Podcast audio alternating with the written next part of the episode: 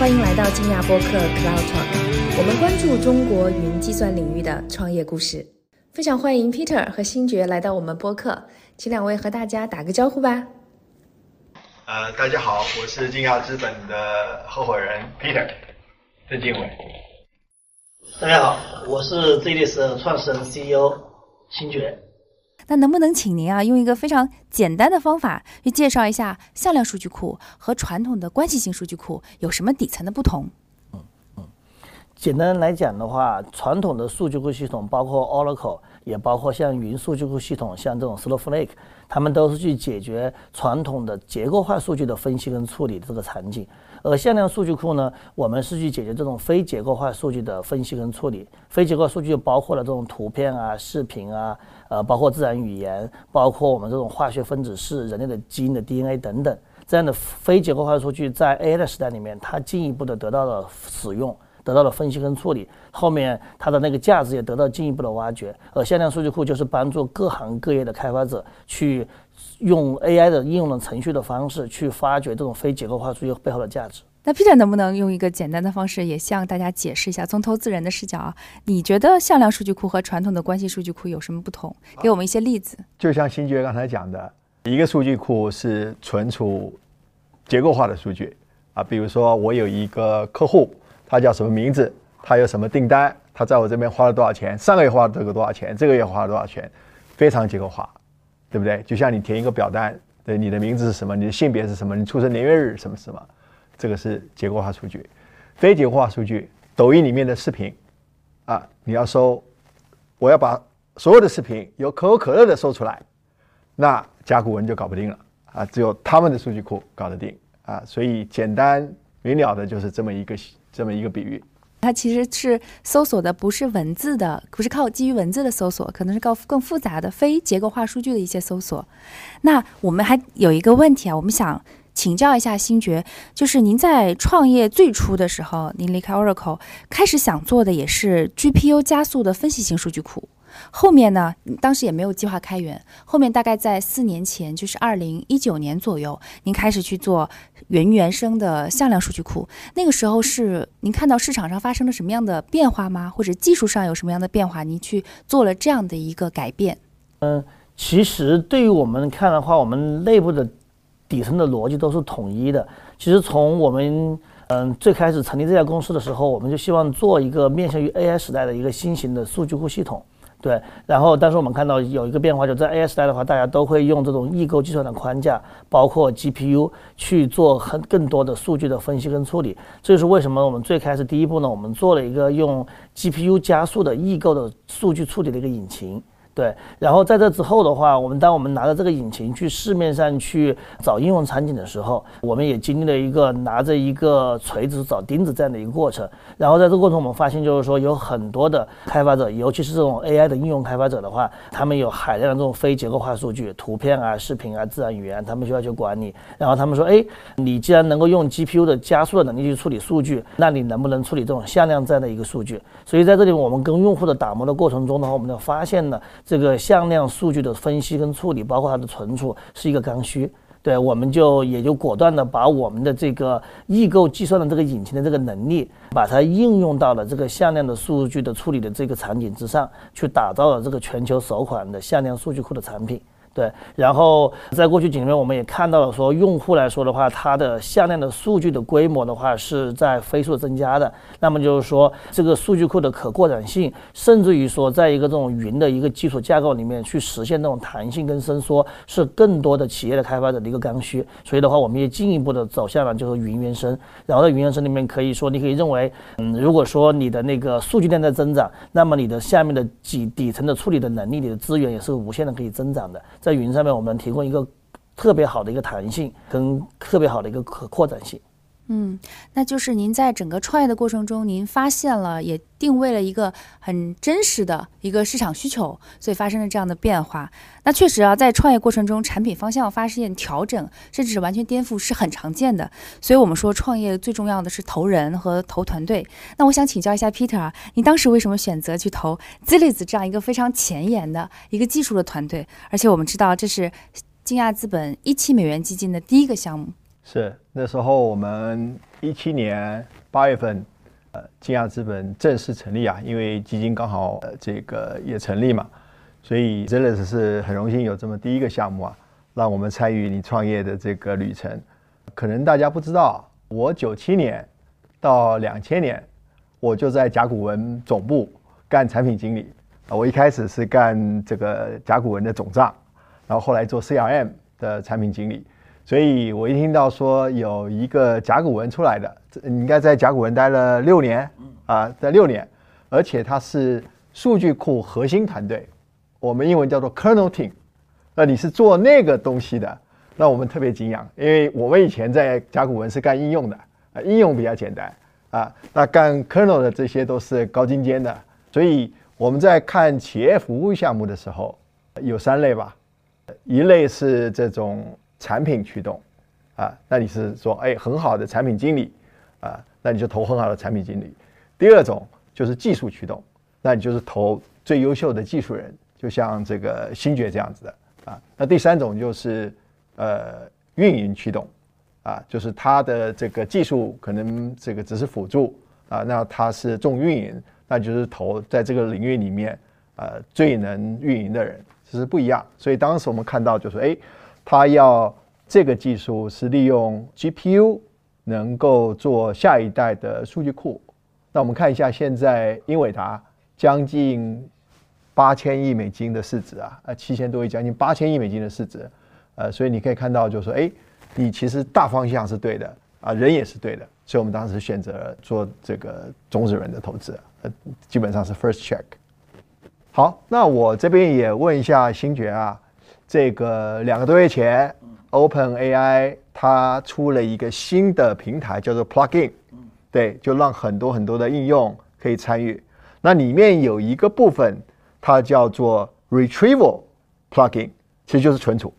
啊，那在它的官宣里面，呃，有有一篇文章，然后他推荐了几个向量数据库。然后我知道咱们 Zealous 是唯一一家。我们开源的产品跟我们商业化公有云的产品叫做 Zealous Cloud 跟 Melvis 都被他推荐。那能不能分享一下，就是说咱们跟 Open AI 是怎么样的关系？那后面的一些故事，因为这个其实是很难得的。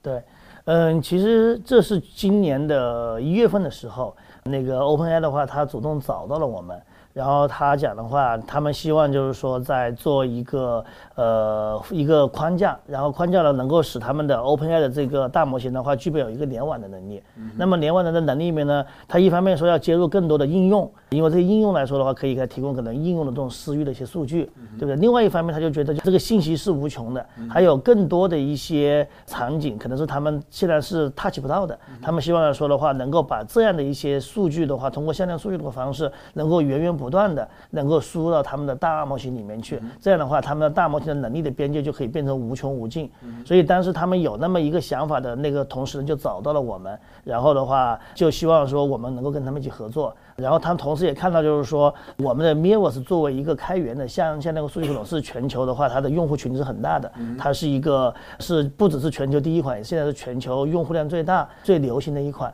但是同时也看到我们在 z i c l o u d 我们 offer 的那个全托管的向量数据库服务呢，它有更多的一些云原生的能力，包括数据安全啊，那个它的那个呃 plugin 的这个 Retool 的 plugin 的话，有一个更好的一个帮助。因为看到我们就是那个我们在我们的开源的产品有很大的一个用户的一个一个一个社群，我们的那个我们的商业化的产品的话，也有自己很独特的一些能力。所以当时的话，他们联系我们，然后我们通过一个两个月的合作吧，也成功的把我们这那个那个这两个系统的话，跟他们 OpenAI 的框架做了一个深度的一个整合。嗯，其实挺不容易的，因为他们现在是这么大的一个平台，这么呃受欢迎的平台，他要推荐给他的用户，推荐给他的开发者，他也要花不少时间评估的。嗯，啊，所以你这个过程，这个能够在一两个月之内搞定，其实不太容易的。对，对，这其实这里也受益于说，呃，像咱们整个 Mivos 这个开源项目的话，在过去的五年多的时间里面的话，在全球的话有很好的一个影响力，很好的一个用户的一个基础。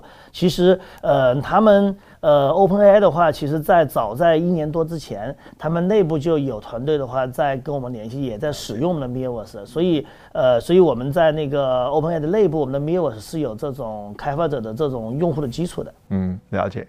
嗯，另外一件事儿，这个无独有偶，呃，两个月前英伟达的这个 GTC，呃，这个用户大会，然后这个他们的 CEO 呃黄教主，呃，也有一个这个主题演讲。那在主题演讲里面，他也讲到了，就说向量数据库对于这个大模型的构建，呃，扮演了非常关键的角色。然后他也提到了咱们的产品 Milvus。还说我们有一千多个企业用户，啊，这个能够让黄教主这个市值将近八千亿美金的这个上市公司英伟达的 CEO 来讲这么一个开源的产品，其实不容易的。那这后面的故事是什么呢？因为他怎么会把这个东西挑出来，然后告诉这个所有的听众？因为大家都很关心嘛。对对，嗯。其实我们知道，在过去的几年里面来说的话，呃，咱们这个 GPU 作为一个通用的一个处理器来说的话，它在不断的扩展新的应用场景，对不对？从前前几年这个呃这个挖矿，呃，到这个元宇宙，对，到现在来说，在过去的一年多的话，呃，其实整个英伟达的话，发现这个大语言模型是一个相当需要消耗算力的，所以它在大语言模型里面投了很多很多的这种精力，呃，去发展这个市场。然后，呃，在过去几年面，它解决了这个大语言对这个呃大语言模型对这个算力的需求，对训练这个大语言模型本身这个需求以后的话，它自然而然的会把这个视觉的话延伸到这个大语大语言的应用端去。然后，他们他们就简单的发现，就是说在应用端里面的话，大家都需要一个向量数据库，而向量数据库的数据是巨大无比的，尤其是 AIGC 还可以产生很多机器产生的这种数据。那么理论上，它的数据是个指数的爆发。那么在这一块有很大的他们这种 GPU 啊对算力的一个一个一个需求。出于这样的一个考虑来说的话，呃，它就呃，因为它内部启动了一个项目，叫做一个 Raft 的一个项目。这个项目本质上就是说，如何说用 GPU 的这个并行计算的能力，去进一步加速向量的这个查询跟召回。呃，在这里面他们有那个框架以后呢，呃，他们也在市面上看了一圈，在这里面所有的向量数据库厂商里面，市面上所有的厂商里面，呃，唯一一家具备有这个异构计算能力的。呃，就只有我们 z d i s 跟我们的 Mirrors，呃，这也是得益于说我们在一七年的时候，我们就开始采用了这个异构计算的这种计算的这种架构，呃，所以呃，它呃，像英伟达包括黄教主的话，他们认为就是下一个呃向量数据库将是他们 GPU 的这个消耗的一个很大的一个一个场景，呃，并且这个场景来说，本质上是符合说呃用大模型做向量的处理。呃，然后用这个向量数据库做向量的召回跟向量的存储这样一个逻辑的，他们在向量的计算跟处理那一块，他们已经占了很大的一个一个市场的份额。他们希望在向量的存储这一边，在存储处理这边也占了很大的一个份额。所以的话，呃，他们就找就找到了我们，然后我们也是用很快的时间，大概用了两周的时间，就实现了跟他的那个 Raft 的那个加速库的一个完全的一个整合。啊哈。对，然后整合的结果，最后面可能发现就是说，相比于说没用 GPU 加速的这个向量数据库的算法来说的话，大概有一个三倍到五倍的提升。嗯，对，呃，然后我们未来看的话，还有进一步优化的空间，预计会有一个数量级的性能提升。嗯哼，嗯，我还记得咱们二零一八年的时候，我们投完，然后第二年，呃，一一七年投一呃一八年，然后我们就去了硅谷 San Jose。参加那时候的英伟达那个 GTC conference，我还记得当时黄教主还到你的展位去跟你照相了。对，所以你其实一八年他就对你的项目有印象了。对对对对，所以其实的话就是说我们在很很早期来说，我们就是去坚定的认为，就第一个 AI 是个大的方向。第二个说的话，在 AI 时代里面，由于对算力的进一步的需求的扩大，这个异构计算一定是一个让我们在那个算力的配置里面达到一个更高的性价比的一个计算的架构。所以我们也在很早期的话，去拥抱了这个 GPU 的计算架构，拥抱了那个呃异构计算的这种计计算的这种架构，这也是在过去几年里面持续的成为我们的核心竞争力。嗯，了解。因为我们做 VC 的嘛，呃，过去几个月我们也看到，就是 AIGC 很多很多的创业公司，呃，这现在这个还有大模型的这些创业公司，呃，现在都很火。呃就有点像当年的淘金淘金热，大家都要去淘金，啊、但是我们知道，并不是所有淘金的人最后都挖到金子赚到钱，啊、所以当时有人开玩笑说，其实当时卖铁锹的，啊、就赚最多钱，因为所有去淘金的都要都要用铁锹，哎、要要挖矿的话，呃，你觉得这个比喻合适吗？然后就是现在这个向量数据数向量数据库跟这个 AIGC 跟这个大模型的关系，应该是怎么样的一个比喻，或者怎么样的一个关系？对对，嗯、在这里面我我认为就是说，本质上的话，每一个技术公司，呃，它都是在一个产生跟发明更好的生产工具，也就是说铁锹更好的一个铁锹的一个一个一个一个公司。比如说，呃，像 ChatGPT 为代表这种大模型的公司，他们本质上也在做铁锹。嗯啊、他们以往去希望用更好的大语言模型赋能更多的应用，对。而我们来说的话呢，在这个价值链条里面，我们看到，呃，就是说，呃，我们把它总结成叫 CVP stack，呃，那么 C 的话就代表着以 Chat GPT 为代表的这种大的模型，这种大模型呢，它本质上去负责这个向量的这个处理。呃，他们是所有的大模型里面的依赖的这种呃最基础的数据结构就是向量，它完成一个向量的处理跟分析。呃，那么在之之外来说的话，我们说向量数据库作为大模型的一个体外的一个存储，它本质上做的是向量的存储。那么就是说，通过一个更好的方法去存储向量，并且提供一种很好的方法去检索这个向量，在需要的时候能够更高效的把向量输送给大模型。对。然后除此以外的话，我们说的那个 P，P P 就是 Prompt Engineering，讲的就是说我们各行各业利用自己的商业的一些逻辑，利用我们的那个商业逻辑的一些存在，如何说去设计一个更好的一种交互方式，跟大模型去交互，跟向量去交互。所以它本质上定义的是向量的一个交互。那么整个 CVP stack 的话，从大模型到向量数据库，到整个那个我们 prompt 的这种方式去跟向量这种正好的做一个交互，这就完成了一个呃以向量为中心的一个全新的计算机体系结构，一个全新的一个运算的一个架构。了解。那呃，现在大模型跟 AIGC 的兴起，呃，对咱们向量数据库会有什么样的加速？你觉得这个天花板未来会有多高啊？啊，就是这个这个天花板市场的天花板会是？你怎么看这个天花板？在呃嗯、其实现在大家比较公认就是说，基本上所有的应用场景，呃，可能百分之八九十的应用场景，我们过去所有的应用场景呢，可能在大模型时代、大 AI 时代都会面临要重做一次，所以这个市场是很大很大的，并且的话，呃，在我看来的话还不止于此，就是说在这种大模型在这种通用 AI 的时代里面，还会产生很多之前我们 IT 信息化、IT 化的时候不具备的这种场景。比如说，呃，像这种呃，我们说这种智智能人，呃，这这种智这种智能体，字人对对，数字人，包括呃，包括就是说以后这种这种我们说的这种汽车，它不只是一个智智能驾舱，它本身就是个移动的一个智能体等等。这样的话，就包括马斯克讲的就是说，以后全球可能需要有几百亿个这种人形的智智智能体帮我们人类开开展各种活动。所以的话，呃，我觉得 AIGC 里面的话，这里面就是说整个它的市场来说的话，想象空间是相当大的。而这里面来说，呃，向量数据库作为一个这种大模型或者作为智能体它的一个长期的记忆，作为它的一个记忆体的话，是一个必备的一个一个技术跟必跟必备的一个选型。所以这一块，我觉得大模型的市场有多大，呃，我们人类未来的 AI 的这个市场有多大，现在数据库市场就会有多大。对，所以上次我们在内部也在讨论啊，就是说以后可以做自动的视频面试，对不对？我要面试，我不需要人去面试了啊，你就跟我这个数字人来面试，嗯，对不对？所以每一个每一个这个候选人都来跟数字人面试，嗯，ChatGPT 就可以最后总结，嗯，然后可以把这个候选人打分，对。对不对？你不需要这个还要真人去跟他面试，对对，然后再下一步什么呢？我都不想去跟你公司面试了，嗯，我自己做成一个 Peter 的数字人，我的数字人来跟你公司面试，对。反正我的数字人已经知道我了对，他知道我的背景，他知道我，我把我所有之前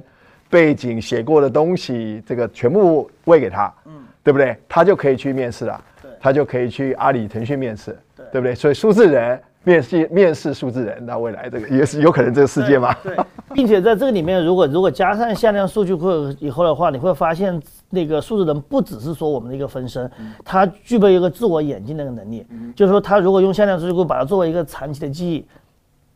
他可以应对说他每天做的交互，能够进一步的演进自己。比如说刚才您说的这个面试这个流程里面，呃，一个一个程序员的一个智一个智一个智能体，他如果 fail 到那个一个一个面试题的话，他知道我 fail 到这个面试题了，我是不是要把这个面试题的东西去学一学？然后他通过这种用向量数据库把他的每一次的答题的过程，每一次的面试的过程都把它存下来以后，他会变得更加的强大。对，然后对于面试方也是这样的，面试方觉得，哎，我我觉得可能我的面试题的话，可能上面有些地方的话，可能设计的不是很全面，我需要。要通过这那些呃面面试者的交互里面，我要去进一步改改进我这个题目，甚至于说呢，我要出一道新的一个题目，这都是处于就是说，呃，他对现实的生活的交互呢，要把它记下来，然后去面对这个。根据记忆去对现实场景产生一个更好的一个反馈，是那么就是说，在这里面向量数据库作为它的一个长期的一个记忆的话，会有会能够帮助每一个智能体它变得更加的强大。而且每一个面试官他的问题都不一样，对，根据你回答的我的问题，下一个问题是不一样的。是的，五十个候选人，对，问题我问的都不一样。所以以前来说，我们说这种所有的智能体的话，你要演进是很难的，需要人为去写规则。现在有了大模型加上向量数据库的话，它是一个无穷的可能。因为它会根据自己的记忆去做自己的演化，这就为什么说在呃过去的几个月里面的话，那个 Chat GPT 它在联网的时候一定要把向量数据库放到里面去，因为这是向量数据库可以让它具备有个自我演化的一个能力，它的能力就没有边界了。哎，我有个问题啊，那比如说。是一个 engineer，他是用他的 AI 数字分身来面试。那最后你 hire 的是一个 AI Emma 还是一个 Emma 本人呢？是你要谁去上班呢？甚至于说以后以后写程序的人可能就是你下面的一个智那个智能代理的那个什么呃代码编程助手。对，其实呃就我们人人类可以专注一些更加有创造力的一些东西。对，其实如果说如果说能够把一个程序员一个好的程序员能够 replica 一百倍的话，我觉得这生产效率是提高的。而且他们每一个可能还有不同，对对。好，那刚才讲到了这个 Open AI Plugin，还有这个呃恩英伟达的这个黄教主的那些的把 Milvus 呃这个做这个整合，所以过去两三个月是不是特别忙？对，过去两三个月是是是挺忙的，并且现在越越来越忙，越来越忙啊！而且这个我知道你去年大部分时间都在美国。那为什么去年大部分时间都都待在美国呢？嗯，对。首先来讲的话，从第一天开始的话，我们就希望去建立一个全球化的一个技术公司。对。然后在这里面，我们看到的话，在呃，经过这个 AI 这个浪潮里面来说的话，呃，硅谷的话仍旧是这个技术创新的一个核心的一个引擎。是。所以我们希望呃能够加入到全球的最。最顶级的竞争中来，通过这种竞争的话，去打磨我们的团队，去打磨我们的技术跟产品，这是一个一个很一个一个很一个很重要的。同时来说的话，从市场层面来说的话，美国也是一个我们很主要的一个核心的一个市场。我们知道，在美国的话，不管说是 IT 还是新代的人工智能的话，它占全球的市场的份额是比较大的。基本上在全球来说的话，这种单一的大市场的话，可能就是一个美国加上咱们一个中国。所以我们也希望能够呃那个借助于说美国的这种呃我们说更好的一个竞争，更高的一个对产品的一个要求，更完整完整的一个人才的体系，包括它更大的一个成熟的一个市场，去帮我们的话去打磨出世界级的产品跟世界级的公司。对，那。作为这个等于算一个跨国企业的 CEO 啊，这个又要管硅谷，又要管中国这边有研发等等的团队，这个挑战大不大？呃，对，的确对我啊，对我们的团队都是很大的一个一个挑战。尤其在过去这几个月的话，整个行业的发展加速了，然后的话，行业的竞争也变得更加的激烈了。嗯，对，我们也每每一天的话，给自己的话有更大的一个动力，也更大的一个鞭策。呃，是是特别的忙碌，但是大家也都特特那个特别的开心。嗯，对，呃，像中中美的两地的这种协同啊，还有这种一个跨国的一个一个运作啊，呃，的确会带来很多的一些挑战。但现在我们也有更多的一些好的一些通讯的工具，包括 Zoom 啊，包括飞书啊，嗯呃，这样的话，我们是能够呃在一定的程度上面来说的话，更好的去管理一个这种跨国的团队。嗯，可能这个因为。之前呃，国外疫情是比较严重的，所以他们待在家里面办公的时间也比较长，呃，可能就是以这个经过两三年的时间，可能也比较习惯了，呃，这个是不是有点帮助啊？呃，对，有一些帮助，嗯，但是其实在家工作的话，长期在家工作的话，现在美国有很多的，嗯，工作人员的话也会觉得他们觉得厌倦了，他们也希望说能够回到办公室。回到办公室，对。对，回到办公室。比如说现在我们在硅谷的话，就是一个这种 hybrid 的一个 work 那个 working style，就是说每一周的话有三天是要求去办公室的，另外两天的话就可以灵活处理。啊就在家里办公就行了。嗯，对，这样挺好的。您刚才讲到竞争，我看了一下这个资料啊，上个月四月份，在国外有四个向量数据库的公司都拿到融资。然后咱们刚才在闲聊，你说这个这这一期的这个 YC，呃，这个这这个早期的创业者也有几家是做向量数据库的。那你怎么看这个未来的终局呢？因为我不知道未来是两三家，还是十家，还是二三十家都可以活得不错。然后另外就是说，对于开发者来讲，其实选择向量数据库很重要嘛，因为它的应用就这个生长在这个向量数据库上面。那你怎么样建议这个开发者他要怎么样来评估选择向量数据库？嗯对，嗯，第一个，对于向量数据库，像过去的半年里面的话，有一个百花齐放的一个这种爆发的话，其实我们是乐见其成的。在五年前，我们当时做全球第一个向量数据库的时候，其实我们是挺痛苦的，走在一个无人区，特别的特别的痛苦。对对，然后现在来说的话，呃，对我们特别担心，就是说这永远是个无人区，那么意味着我们的方向就选错了。对，所以所以在过去的几个月里面呢，我们是特别的喜开心，也特别欣慰的看到有更多的开发者，有更多的这种数据库的开发者、AI 的开发者的话进入了这个赛道，然后去去去去去参与这个行业的这个竞争。这个其实是一个很好的比喻啊，因为假如说只有你看到机会，大家都不愿意进来，那估计没啥机会。你现在是一大堆人看到机会都杀进来，对对对，然后的话，在这里面说的话，这里肯定是有很大的一个泡沫的。比如说，在现在入局向量数据库的公司来说的话，我觉得他们在技术的积累，呃，在在人员团团队的组建，甚至说在资本的运作方面的话，都具备有都不具备有优势。嗯，对，所以这一块说的话，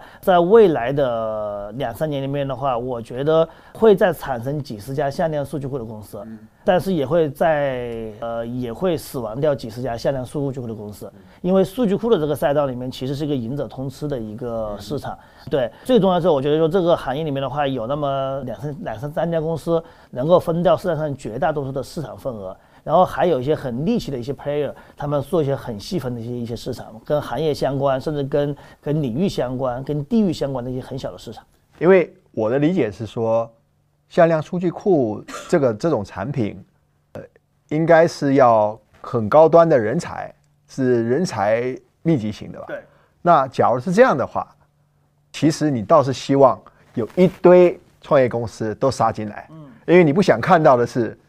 就这么三家四家，嗯，然后最好的人才都集中在这三家三四家，嗯，大家都有机会，这三四家都有机会，对。那你现在最最好的人才现在分配到五十家，嗯，对不对？其实每一家都没有什么特别这个密集的人才，嗯，反而因为咱们的优势，这个这个，因为我们早早嘛，然后加上咱们这个现在是领先的，可能在这个融资上面啊，在产品上面啊会更好，是不是是这个这个这个道理？对对，说到呃，说到我们现在的一些核心的优势的话，呃，过去的几年来说的话，我们的我那个我们在我们的深耕我们一千多家这种企业级的用户，呃，在技术方面是有很高的一个技术壁垒的，呃，我们的产品的性能啊，呃，包括我们的可扩展性啊，都是都是那个领先于我们所有的竞争对手的。同时来说的话，我们说数数据库产品呢，它是需它是相当复杂的一个系统，呃，它的稳定性啊各方面是相当相当重要的。所以的话，就是说在过去的五年里面的话，我们也呃去打磨出了全世界的最成熟的一个数据库系统。如果说呃，如果说从那个我们说这个呃 enterprise ready 这个层面来讲的话，应该我们是全世界在所有的数据库里面，在现在数据库里面，我们是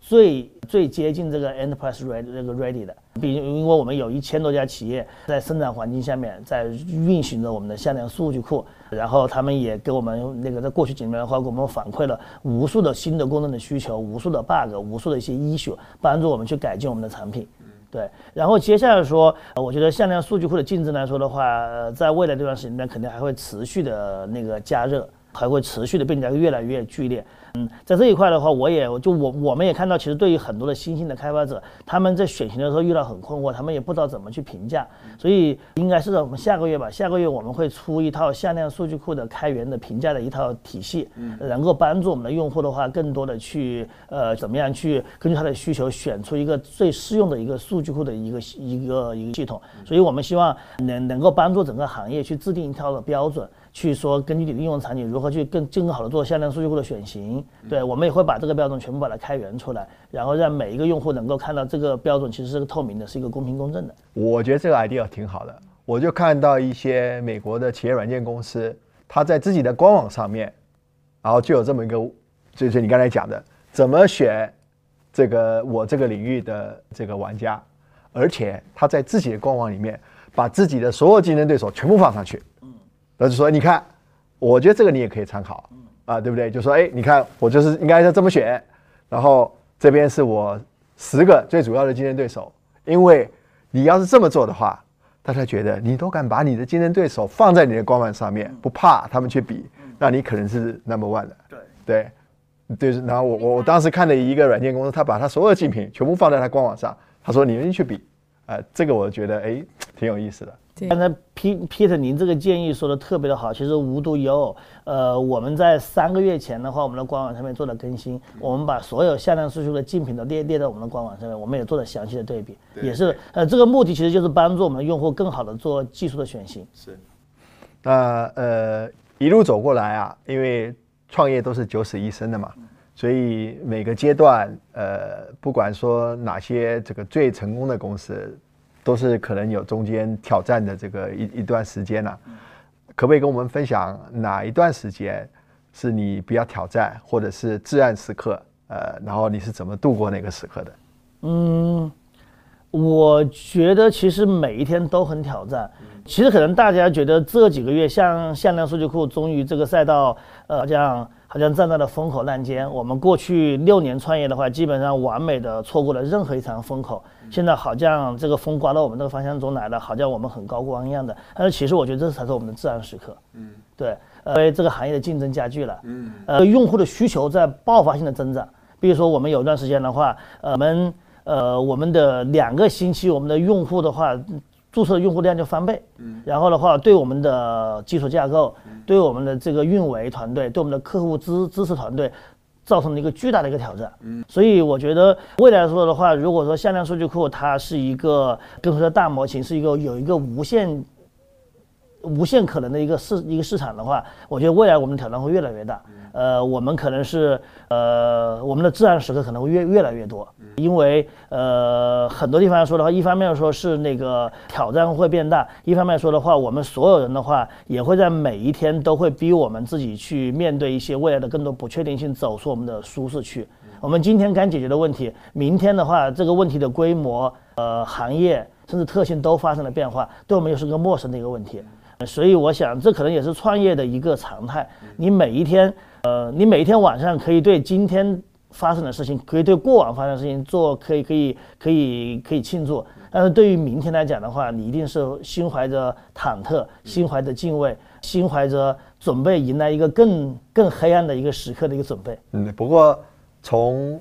这个正面来看的话，每一个创业公司在限量数据库的路上的，你走的坑，每一个。这个竞争对手也得同样走，嗯，对不对？也没有说我走了五年的坑啊，你过来五个月一个一个坑都不走，这不太现实。是的，对，在过去的五年里面来说的话，我们也特别的幸运的人，幸运的是说，我们能够在呃从中国出发，呃领先于全球，呃就举起了向量数据库这面旗帜。然后在过去的五年里面的话，我们也有幸的话，能够呃能够结识了，能够能够吸引到了一批有远见的优秀的投资人，能够伴随我们一起来成长。所以在过去的五年里面的话，我们很专注的就做了向量库是这一件事情。对我们，呃，那么我们这个专注的话，也就是呃，产生了我们现在的不管是产品还是技术上面的核心竞争力。这一个过程来讲的话，是每一个向量数据库的厂商，他们都需要自己做去趟一遍的。所以现在我们很很自信来讲的话，从呃的我们的技术，从产品来讲的话，我们跟其他的竞品来讲的话，至少有个两三年的一个先发的优势。嗯哼，呃，就是。从一七年到现在也六年的时间了，我就是咱们这个算是 partner 嘛，啊，投了你们以后，我看到你很多的成长跟改变。那你觉得过去六年，这个假如你要说一两个，你觉得你最大的成长跟改变，你会从哪一两个方向来看呢？嗯，我觉得第一个就是说，嗯。我觉得心更大了，嗯，像之前来说的话，呃，就是说，嗯。因为创业，你每回都会经历一些你现在看上去你无法解决的问题的话，可能回来会把你逼得要死要活的一些问题，然后你会觉得这个问题解决不了，世界末日已经到了，对。但是其实你，呃，这本质上是一个认知的问题，你的认知的维度的话不够，你认知如果提升一个维度的话，这些问题可能就迎刃而解了，对。所以你多经历了几个这样的周期的那个反复以后，你会有个信念，嗯，这个问题不是不可解的。这个问题只是说我的个人的认知没到那个程度，那么说就是说你遇到很多问题的话，你你会你会你不会放弃，你不会说把自己逼入那个那个疯狂的这种境地，你会觉得，嗯，这个时候我是不是要去找更好的人来帮助我们，也有更好的人去去给我们一些建议，然后是不是我们要换一个角度来看这个问题？对，所以我觉得说我们的心变大了，现在没有哪一个问题会让我晚上觉得真正睡不着觉，嗯哼，我会觉得今天晚上睡完觉，明天这个问题。也许就解了。嗯哼，我换一种角度，换一种心情去看这个问题，这个问题应该就解了。嗯，明天再干。对。那从我们聚焦投这个 cloud 这个领域，我们之前讲说云原生，那我们现在看未来，不光只是一个原生了，云原生以外，另外我们会讲说是我们叫做这个 AI 原生，对，就说很多大模型原生或者 AI 呃原生。那你在这个双原生的这个前提下，你看到哪些这个创业的机会？然后你给这些在路上的创业者、更早期的创业者，给他们一些什么建议？嗯嗯，首先就是说，我觉得接下来说的话，在 AI 的这一波的革命里面，呃，云会得到前所未有的新的增长。因为 AI 它的算力的要求是巨大的，嗯，这基本上就开启了新一波的这个算力增长的这个需求，也是开启了这个云的增长的需求。我们知道云其实它它提供的算力的可伸缩性跟算力的这个深度是比我们的每个人自建数据中心要好很多的，所以的话，接下来的话，云的这个市场会发展，云的 adoption 会继续提高。这是很大的一个一个变量。有有那个第二点来说的话，就是说在这些 AI 的这些公司里面的话，呃，从第一天开始来说的话，他们呃就会有很多的这种开发者。进入这个 AI 的这个开发的这个生态，然后他们会孵化出无数的 AI 的应用公司。对过去十年里面，虽然说 AI 有很大的一个发展，但是我们想的话，全球的话，AI 的公司加起来的话，估计也就是说几千家、上万家，对不对？也远比说我们说在那个移动开发的这个生态里面是少的。移动开发者的话，现在大概是有几千万个这种应用程序，背后有上千万家公司。是。所以接下来说的话，在 AI 这个生态里面，由于这种大模型的出现，AI 的开发成本。应用成本进一步降低，会出现有几千万的开发者涌入这个赛道，然后会有几千万个应用程序会会会把它孵化出来。其实我们现在看到，像呃过去几天里面，像 OpenAI 的话，更加开放了它的那个那个生态系统，由之之前的十多个应用程序，现在扩扩展到了七十多个应用程序。未来的一段时间里面，我相信就是说它以后会变成几百万个，甚至上千万个应用程序。是是，那。往前看五到十年，那个你觉得 Zealous 最终会变成怎么样的公司？什么样的展望？